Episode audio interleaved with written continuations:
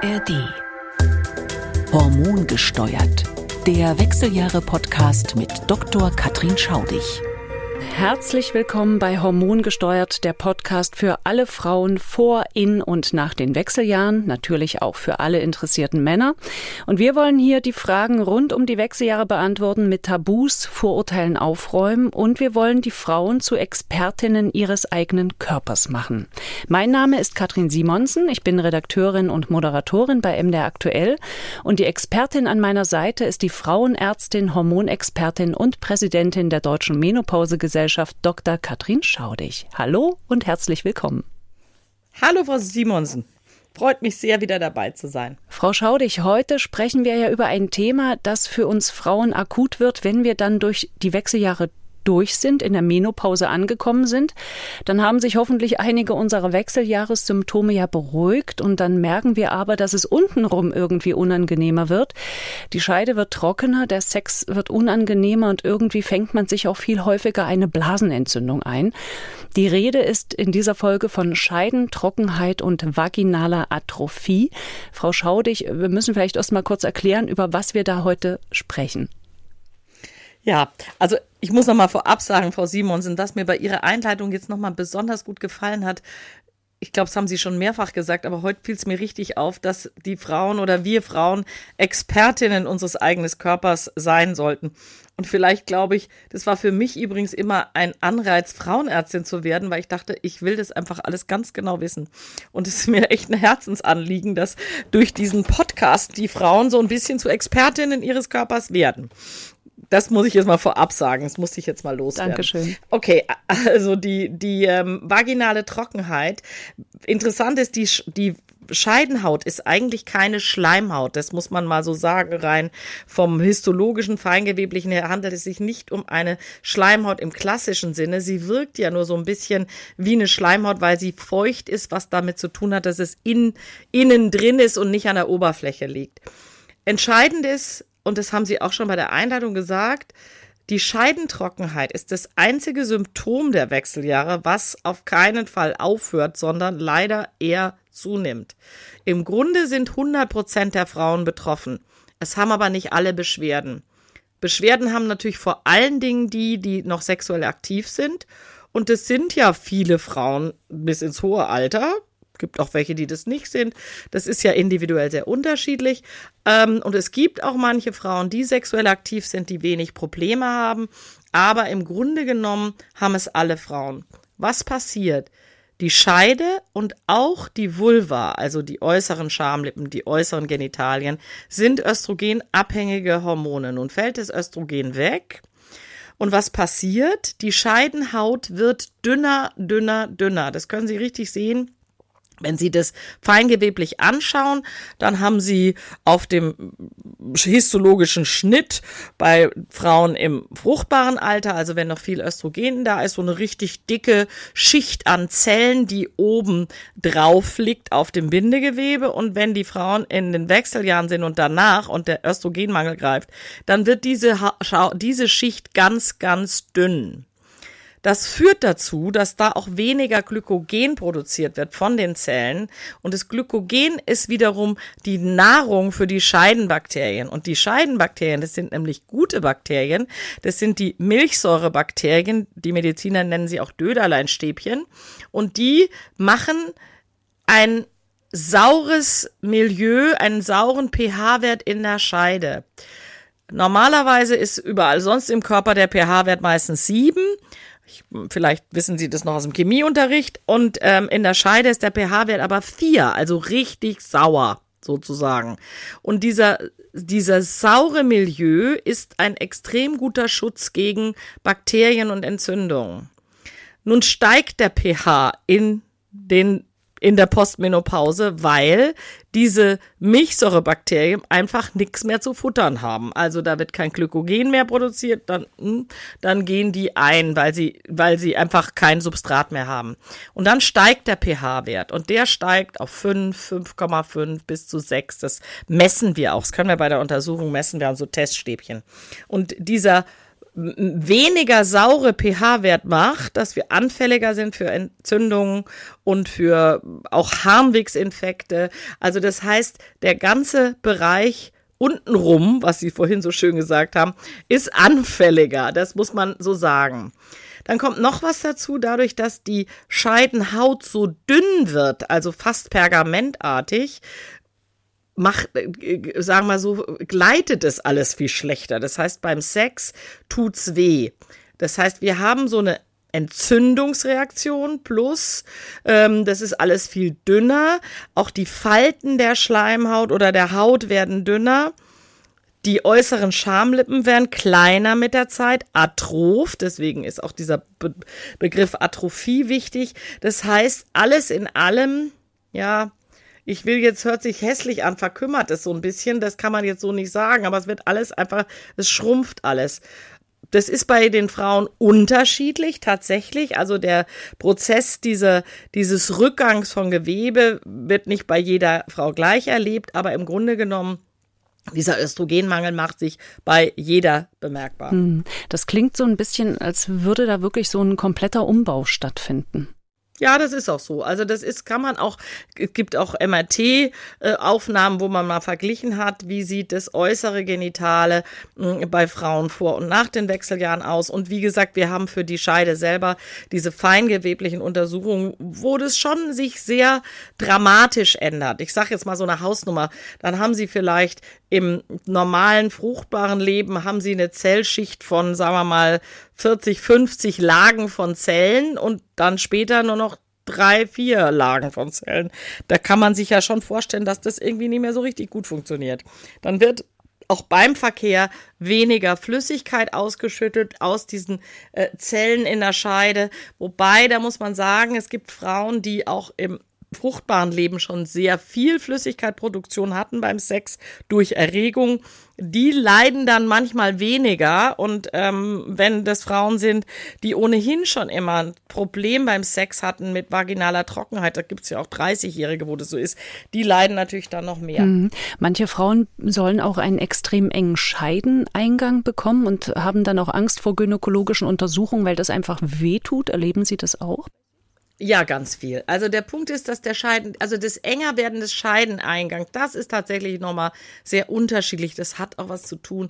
Frauen, die geboren haben, also wo da schon mal ein Kind durch, durch musste, ein Kindskopf, äh, die, die, der Scheideneingang Eingang erfahrungsgemäß nicht so eng. Also das ist so ein bisschen Frauen, die noch nicht geboren haben. Auch da muss es nicht so sein.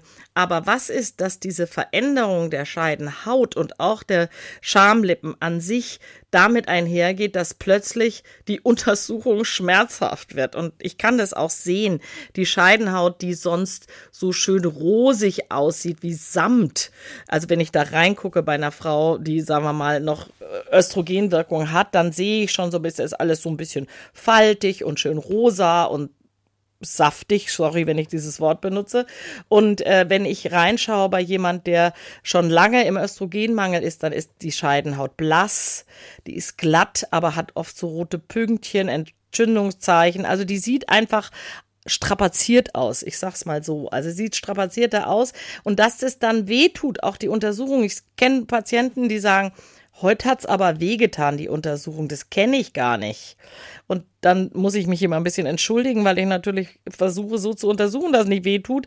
Aber ich kann das nicht wirklich verhindern. Ich rate dann zum Beispiel oft schon Frauen, die zum Beispiel sagen, ja, ich habe keinen Sex mehr und es stört mich nicht, ich habe keine Beschwerden, dass ich sage, zumindest vor der Untersuchung bei mir machen Sie mal ein paar Wochen eine lokale Östriolbehandlung. Da kommen wir gleich noch mal drauf, was man so machen kann. Ähm, aber dass die Untersuchung dann schmerzhaft ist, ist tatsächlich auch ein häufiges Phänomen. Kommen eigentlich die Frauen und sagen, ähm, ja, ich bin in den Wechseljahren und jetzt habe ich mit Scheidentrockenheit auch zu tun oder, oder äh, nee, geht es bei denen gar nicht so zusammen? Nehmen die das gar nicht so wahr?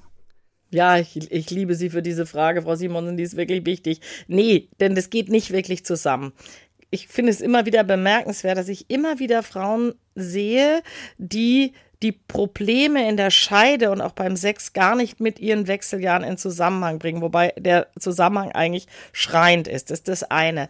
Ich sehe aber auch relativ oft mal Frauen und Situationen, denen es peinlich ist, das Thema anzusprechen. Und das ist für mich eigentlich ein wirklich extrem wichtiger Punkt. Die Schwelle, das Thema anzusprechen, die Schamschwelle, die soll unbedingt bei den Frauen niedriger werden. Die soll aber auch bei Ärztinnen und Ärzten niedriger werden, denn auch die haben da gewisse Hemmschwellen.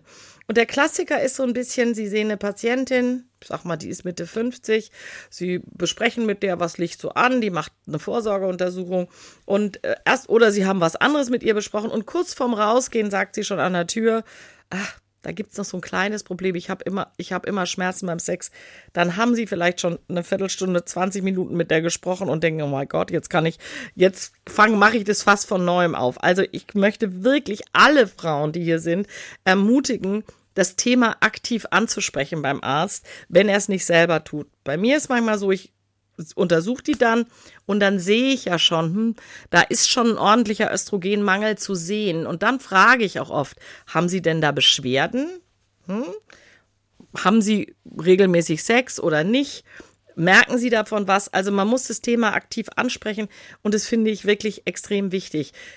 Und die Scheide mit Östrogen ist wie Samt und ohne Sa Östrogen ist sie ein bisschen wie Sandpapier. Das ist leider so, aber man kann was gegen machen.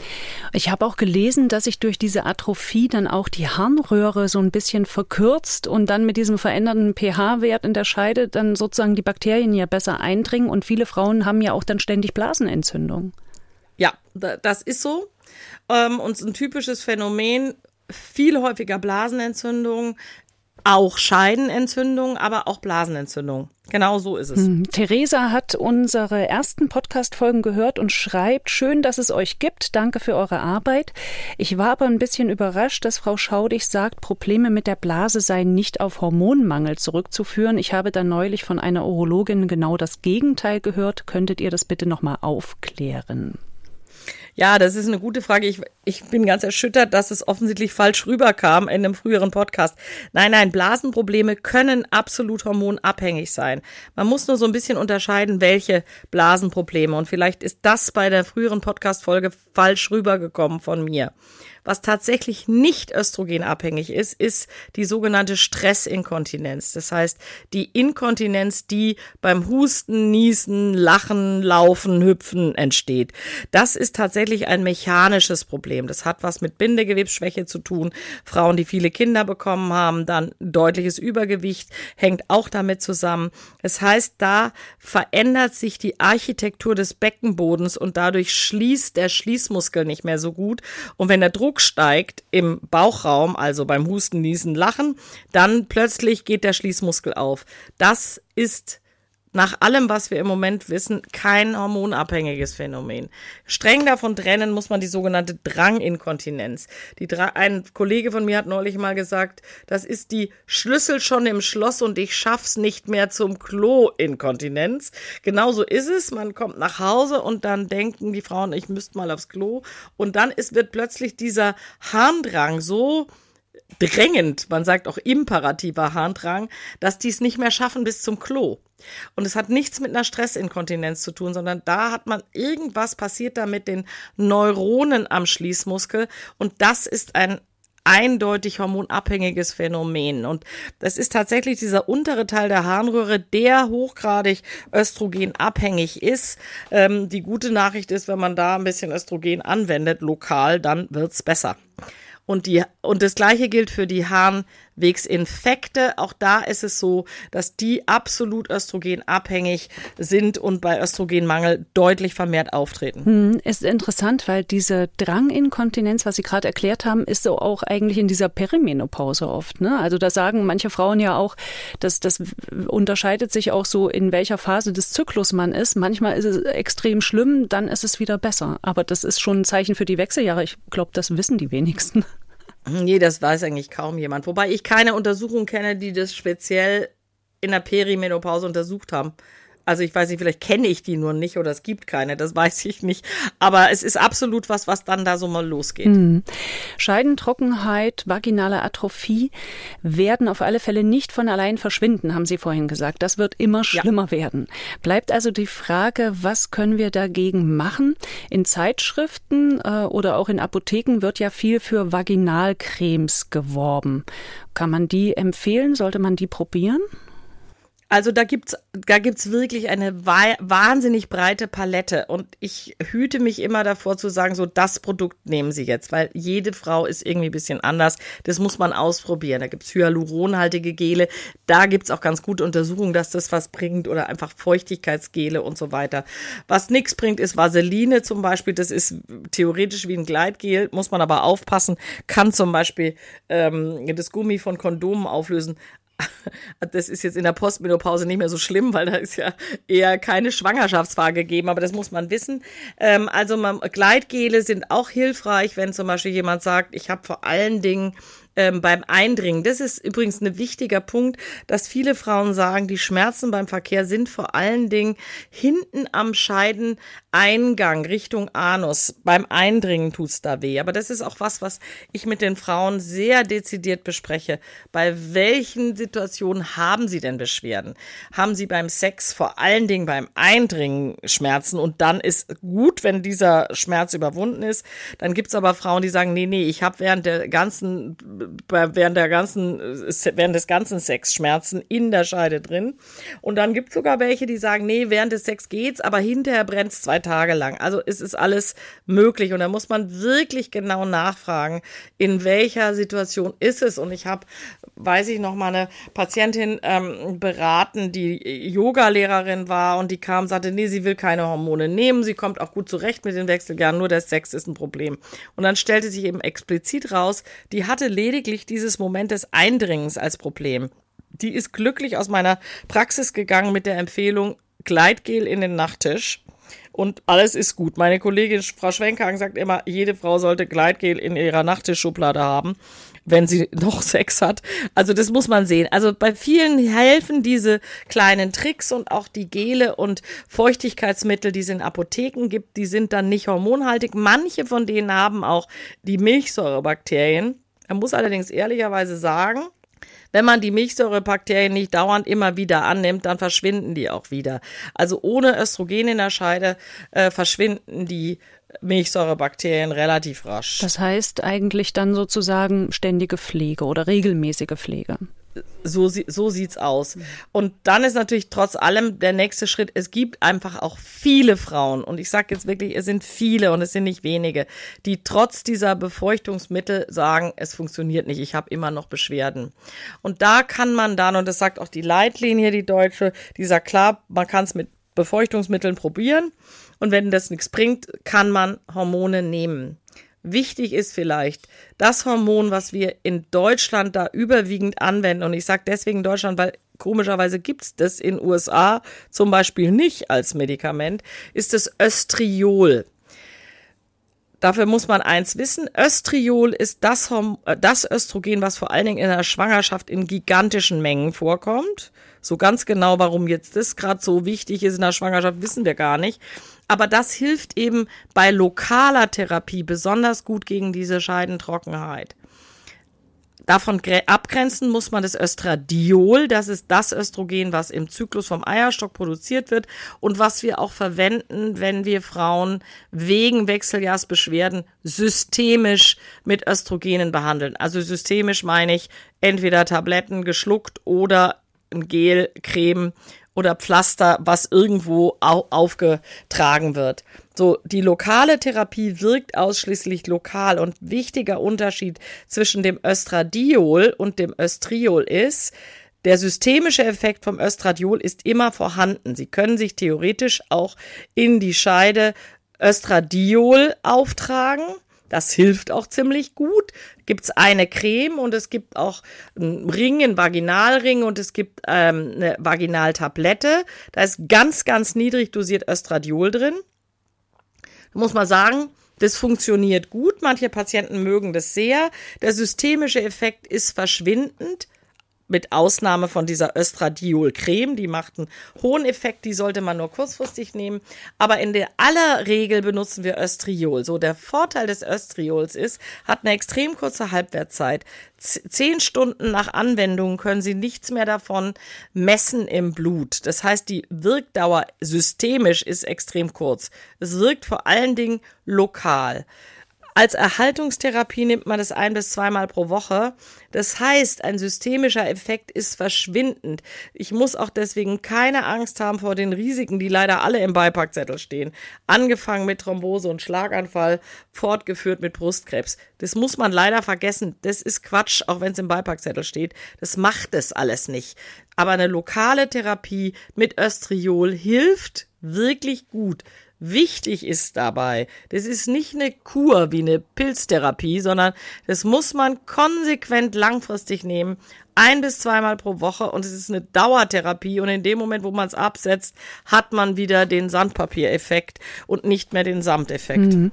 Jetzt äh, klären wir nochmal auf Östriol und manchmal steht auch Estriol drauf. Also das ist aber das, das, ist das Gleiche. Gleiche. Genau. Ja, ja, das und, ist das Gleiche. Und wenn Sie sagen mhm. keinen systemischen Effekt, dann ist das sozusagen auf die Frage die Antwort, ob das auch ein Krebsrisiko macht.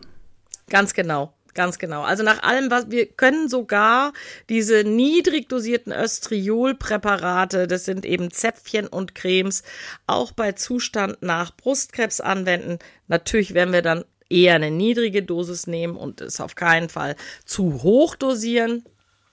Aber das kann man sogar nach Brustkrebs machen.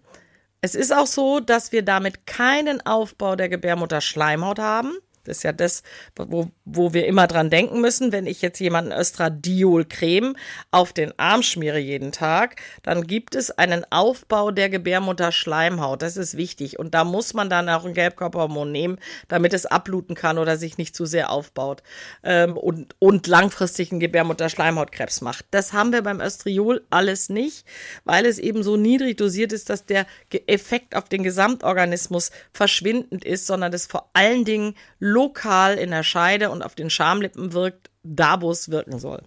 Und an der Harnröhre.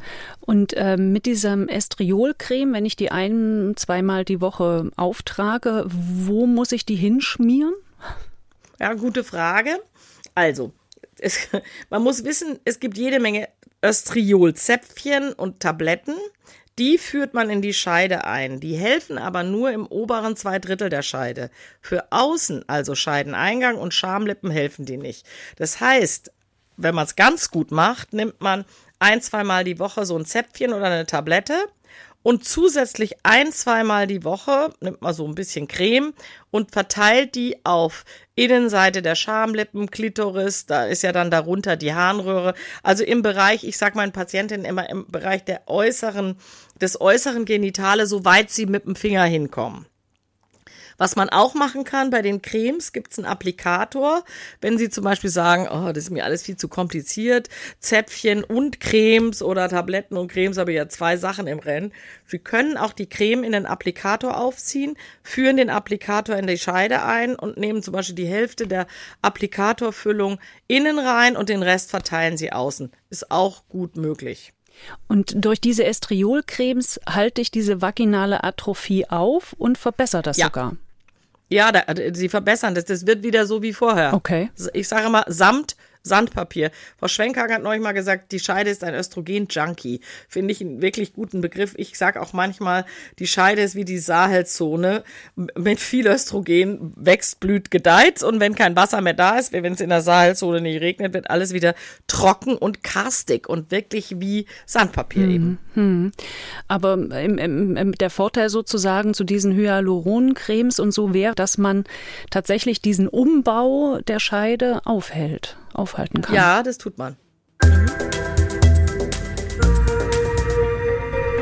Und an dieser Stelle gibt es heute meinen Hörtipp für euch. In dem Podcast, um den es geht, geht es um Fragen wie, lässt sich auch mit Kindern in der Wissenschaft Karriere machen? Und warum wird der Sex besser, wenn sich Partner den Haushalt teilen? Genau um solche Fragen geht es bei Alltagsfeministinnen, dem Coaching-Podcast von RBB Kultur. Aktuell läuft die dritte Staffel. Johanna Fröhlich-Zapata ist Coach für Alltagsfeminismus und bringt in jede Folge einen echten Fall aus ihrer Berliner Praxis mit. Wie zum Beispiel den von Rebecca, die die ungerechte Arbeitsverteilung in ihrer Familie krank gemacht hat. Oder Franzi, die nach der Elternzeit zurück in den Job kommt und merkt, wie sehr Vereinbarkeit noch immer in Stress pur ausartet. Immer dienstags gibt's eine neue Folge der Alltagsfeministinnen auch mit konkreten Tipps für unseren Alltag. Den Podcast hört ihr in der ARD Audiothek und überall, wo es Podcasts gibt und den Link findet ihr in unseren Shownotes.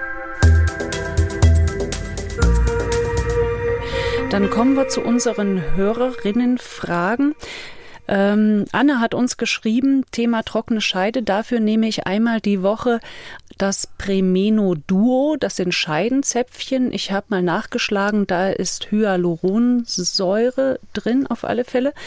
Mhm. Äh, gibt es vielleicht noch etwas, was ich zur Pflege tun kann? Ja, das habe ich vorhin auch schon erwähnt. Also es gibt alles Mögliche an Pflegecremes. Wenn ich ehrlich bin, wie viel die jetzt bringen, tja, das weiß man nicht so richtig. Dann gibt es auch so fetthaltige Cremes, wo man zum Beispiel sagt, okay, Anusbereich, Schamlippen kann man eincremen, damit die schön geschmeidig bleiben. Da gibt es aber auch Leute, die sagen, nee, das ist gar nicht so gut. Ich habe Frauen, die schwören da drauf. Ich habe aber auch äh, Kolleginnen und Kollegen, die sagen, nee, das soll man nicht nehmen. Wichtig ist, diese Fettcremes sind bitte keine Gleitcremes. Die sind also wirklich nur für außen. Ich finde, da muss man sich einfach mal durchwursteln. Vielleicht auch im Internet. Ich glaube, da wird auch viel sorry, wenn ich das sage, Schindluder mit betrieben, teure Präparate, teure Produkte, die vielleicht gar nicht so viel bringen. Aber das muss man im Einzelfall ausprobieren. Dann hat noch jemand Gynoflor ins Gespräch gebracht. Ähm, würde das auch helfen? Ja, Gynoflor ist insofern ganz elegant. Das ist eine sehr niedrige Östrioldosis und da ist aber auch ein bisschen Milchsäurebakterien mit dabei. Das heißt, man hat eigentlich so beides. Man, man erhält den Östrogeneffekt und gleichzeitig gibt man Milchsäurebakterien direkt dazu. Das heißt, man hat beides. Also eine gut mit Östriol eingestellte Scheide, da braucht man meistens kein zusätzliche, äh, keine zusätzliche Milchsäure, weil das macht die dann selber. In dem Moment, wo die Scheidenhaut wieder ein bisschen dicker ist, wird wieder Glykogen produziert, dann macht die Scheide das, äh, die Milchsäurebakterien, denn sie macht sie nicht, sondern sie erhält sie aufrecht. Dann muss man manchmal so einen Schub geben, okay, ein bisschen Milchsäure einführen und alles ist gut. Bei Milchsäure wird ja auch immer wieder gesagt, man kann auch Joghurt nehmen hm, ob nur rechtsdrehend, linksdrehend, keine Ahnung. Kann man auch machen, ja. Aber äh, das ist äh, eher was auch bei jungen Frauen, wo diese Scheidenflora nachhaltig gestört ist. Also ich finde Gynoflor gut. Man muss vielleicht eins sagen, Frau ähm, Simonsen. Hm, Komischerweise gibt es diese Östriol-Medikation der Zäpfchen und Tabletten nur in zwei Dosierungen, nämlich einmal 0,03 Milligramm und einmal 0,5 Milligramm. Das heißt, einmal ist 25 mal so viel ungefähr drin. Ich persönlich habe noch nie verstanden, warum es nur diese zwei Dosierungen gibt.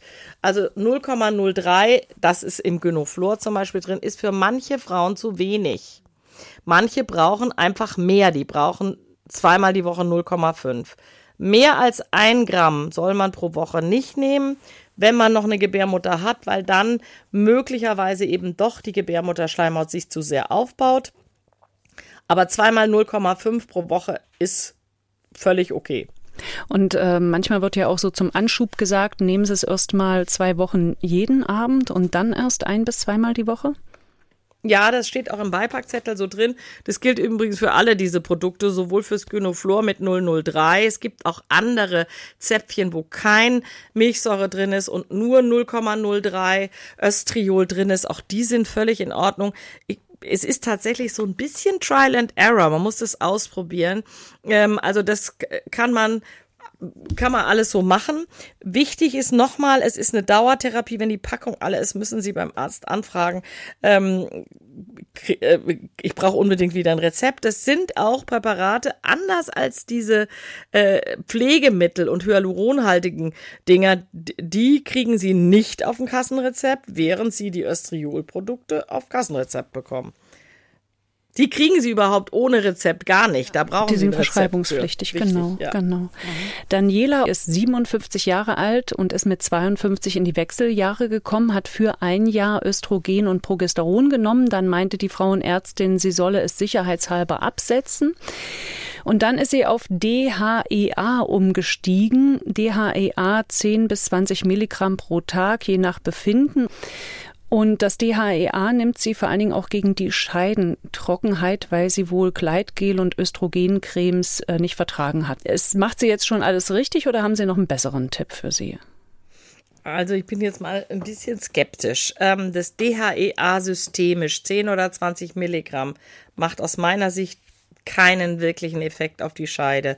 Es ist ohnehin so, dass die Studienlage zu DHEA-Anwendung nicht sehr ergiebig ist. Eigentlich kommt bei den ganzen Studien raus, an der Befindlichkeit der Frauen ändert es nicht viel. Es gibt trotzdem Leute, Anti-Aging-Mediziner, die sagen, wenn man lange DHEA nimmt, das ist gut und dann altert man weniger. Hm. Ich bin da so ein bisschen zurückhaltend, weil ich finde die Datenlage nicht sehr überzeugend. Aber wenn jemand sagt, ich möchte es nehmen, das tut mir gut, muss er übrigens auch selbst bezahlen oder sie, hm, dann habe ich nichts dagegen. Ich glaube, man schadet nicht. Aber dass das jetzt einen Effekt auf die Scheide hat, wenn ich DHEA schlucke, da habe ich große Zweifel. Es gibt DHEA und das ist auch zugelassen in Deutschland. Da gibt es auch ein Produkt für die Scheide. Es ist allerdings nicht von den Kassen zugelassen. Das heißt, es ist keine Kassenleistung und man muss es jeden Tag nehmen. Das sind, das sind 6,25 Milligramm äh, DHEA und das führt man täglich in die Scheide ein. Und das Spannende daran ist, muss man schon auch sagen, dass es eine Vorstufe von Östrogen und Testosteron ist.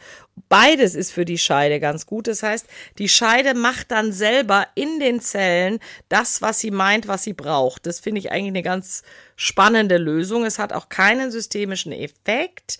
Ist zum Beispiel auch eine Möglichkeit für Frauen mit Brustkrebs, die Aromatasehämmer nehmen, weil wir die Umwandlung von dem DHEA ein Östrogen damit blockieren. Also das heißt, wir haben keinen Östrogeneffekt. Das finde ich spannend. Mm, und wir haben einzelne Frauen, denen wir das wirklich empfehlen, die mit nichts anderem zurechtkommen. Also es gibt auch immer wieder Frauen, da probieren wir alles Mögliche und probieren so und mal das eine länger, das andere kürzer. Und wenn gar nichts mehr hilft, dann ziehe ich meistens den Rezeptblock für DHEA. Wie gesagt, zahlen die Kassen leider nicht und ist auch nicht ganz billig. Ähm, also das ist dann nochmal eine Möglichkeit. Wir geben wirklich überwiegend Östriol lokal und ich muss noch mal eins sagen, es gibt eine Creme, die heißt Linoladiol, da ist Östradiol drin. Die nehmen wir gerne mal, wenn sehr akut hartnäckig eine Entzündung aufgrund eines Östrogenmangels in der Scheide oder außen in den Schamlippen ist. Das darf man aber nur kurzzeitig anwenden. Kurzzeitig heißt zwei Wochen, weil es einen systemischen Östrogeneffekt macht. Das wirkt also im Grunde genauso wie wenn Sie Östradiolgel sich auf den Arm schmieren. Davon unterscheiden muss man zwei Produkte, die Östradiol enthalten. Das ist eine Tablette, die enthält 10 Mikrogramm Östradiol, also das ist eine super niedrige Dosis. Da ist auch ein Applikator dabei, die kann man einführen in die Scheide. Manche Patienten mögen das sehr, weil es entsteht weniger Flüssigkeit, weniger Ausfluss, äh, kann man machen. Und das zweite Variante ist, auch das ist wieder was für Patientinnen, wo wir mit allem anderen nicht so richtig zurechtkommen. Es gibt einen Vaginalring, der täglich 7,5 Mikrogramm, also wirklich wenig, äh, Östradiol abgibt. Auch da haben wir nach menschlichem Ermessen keine systemische Wirkung und der liegt dann drei Monate in der Scheide, gibt kontinuierlich was ab. Der Effekt auf die Scheidenhaut ist ähm, sehr gut, wie wir die Erfahrung machen. Wirkt der innen wie außen? all diesen Varianten. Was Wirkt der innen wie außen? der Scheidenring? Der wirkt nur innen eigentlich und wirkt eben auch weniger am Scheideneingang. Aber ähm, da kann, wir nehmen auch oft für, zum Einführen dann eine Vaginalcreme nochmal dazu mit Östriol. Also da kann man eigentlich nicht viel falsch machen. Sie sehen aber an den verschiedenen Varianten, die ich jetzt schon geschildert habe, variable Dosis, variable Inhaltsstoffe, dass man auch da für jede Frau die Konfektionslösung finden muss. Mhm. Daniela hat ja geschrieben, sie sei allergisch auf Gleitgel und Östrogencremes. Da ähm, fällt mir ein, dass manche Frauen ja auch bei den Ökolb-Präparaten, Vaginalzäpfchen mhm. und Cremes, mhm. dass die sagen, das brennt äh, immer so. Das, das ist ein wichtiger Aspekt, Frau Simonsen, den muss man auch unbedingt ansprechen. Ich sage das auch meinen Patienten. Also wenn jemand schon längere Zeit lokal einen Östrogenmangel hat oder hatte, ähm, dann ist es oft so, dadurch, dass die Scheidenhaut insgesamt so ein bisschen gereizt ist und brüchig und fragil, wenn die anfangen mit der Therapie, dann brennt's. Und dann sage ich oft, Nerven behalten, nach zwei, drei Wochen, da muss ich erst die Scheidenhaut so ein bisschen aufbauen, dann hört es auf. Es hört aber nicht bei allen auf. Das heißt, man kann dann die verschiedenen Präparate durchprobieren. Also ich sage jetzt mal einfach mal so ein, ein paar Namen. Es gibt Ökolpcreme, es gibt Ovestincreme, es gibt Östrogenedroncreme, es gibt Estriolcreme. Das ist alles dasselbe, aber die ähm, Aufbereitungsstoffe, also sozusagen die Substanzen, in denen die Creme gelöst ist, die unterscheiden sich so ein bisschen. Und da kann es durchaus sein, dass man auf die ein oder andere Zusatzstoff allergisch reagiert. Da muss man tatsächlich ausprobieren, welches einem am besten taugt. Mhm. Und kann vielleicht, vielleicht noch ein wichtiger Punkt ist, wenn ich jetzt eine systemische Hormontherapie benutze, also bioidentisch, Östrogengel und Progesteron oder Dydrogesteron, dann gibt es viele Frauen, die denen das ausreicht, um die Scheide wieder aufzubauen, geschmeidig zu machen. Aber es gibt auch welche, wo das nicht ausreicht, weil wir ja auch systemisch mittlerweile relativ niedrig dosiert behandeln.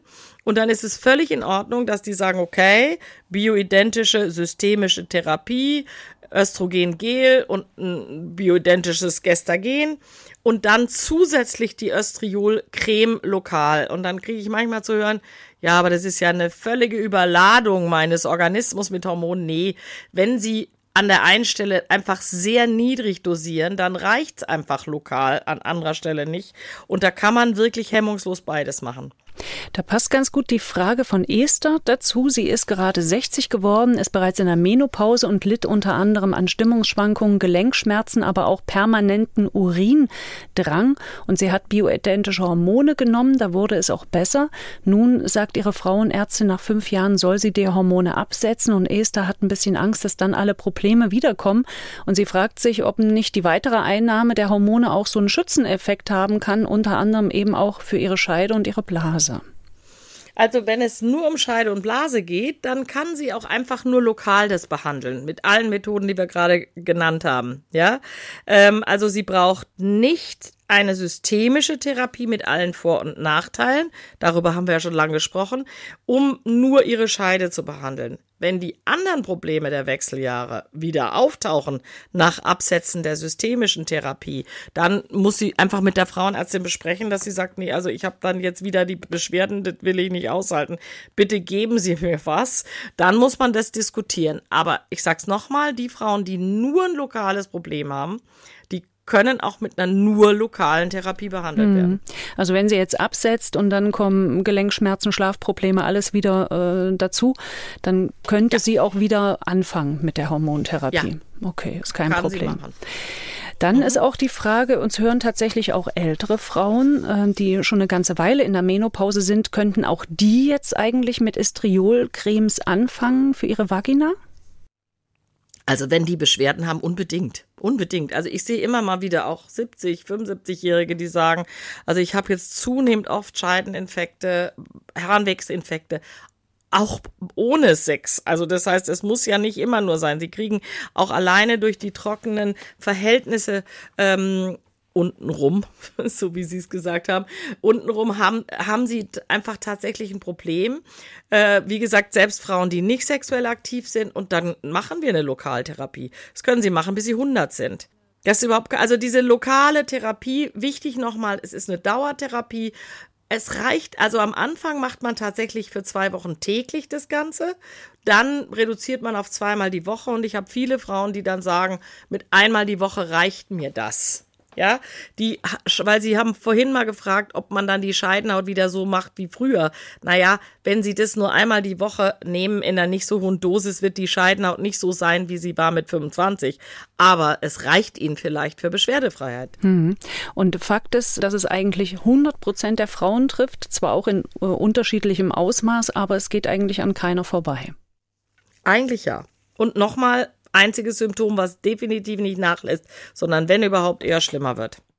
Damit sind wir am Ende dieser Folge. Das war wieder sehr, sehr spannend. Dankeschön an Sie, Frau Dr. Schaudig. Vielen Dank und bis zum nächsten Mal. Ja, sehr gerne. Hat mir Spaß gemacht.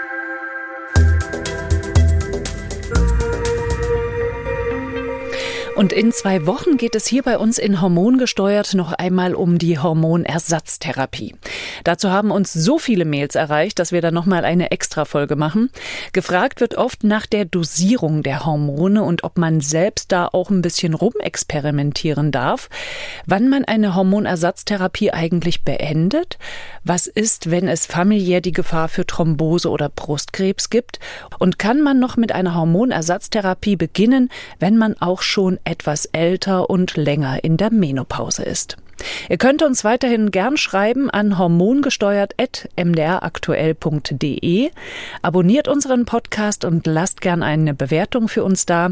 Und wir freuen uns natürlich, wenn ihr uns weiterempfehlt an eure Freundinnen, Schwestern, Kolleginnen, Töchter, Mütter und natürlich auch gern an eure Partner und Partnerinnen. Hormongesteuert hört ihr überall da, wo ihr Podcasts hören könnt und natürlich auch werbefrei in der App der ARD Audiothek. Hormongesteuert. Der Wechseljahre-Podcast mit Dr. Katrin Schaudig.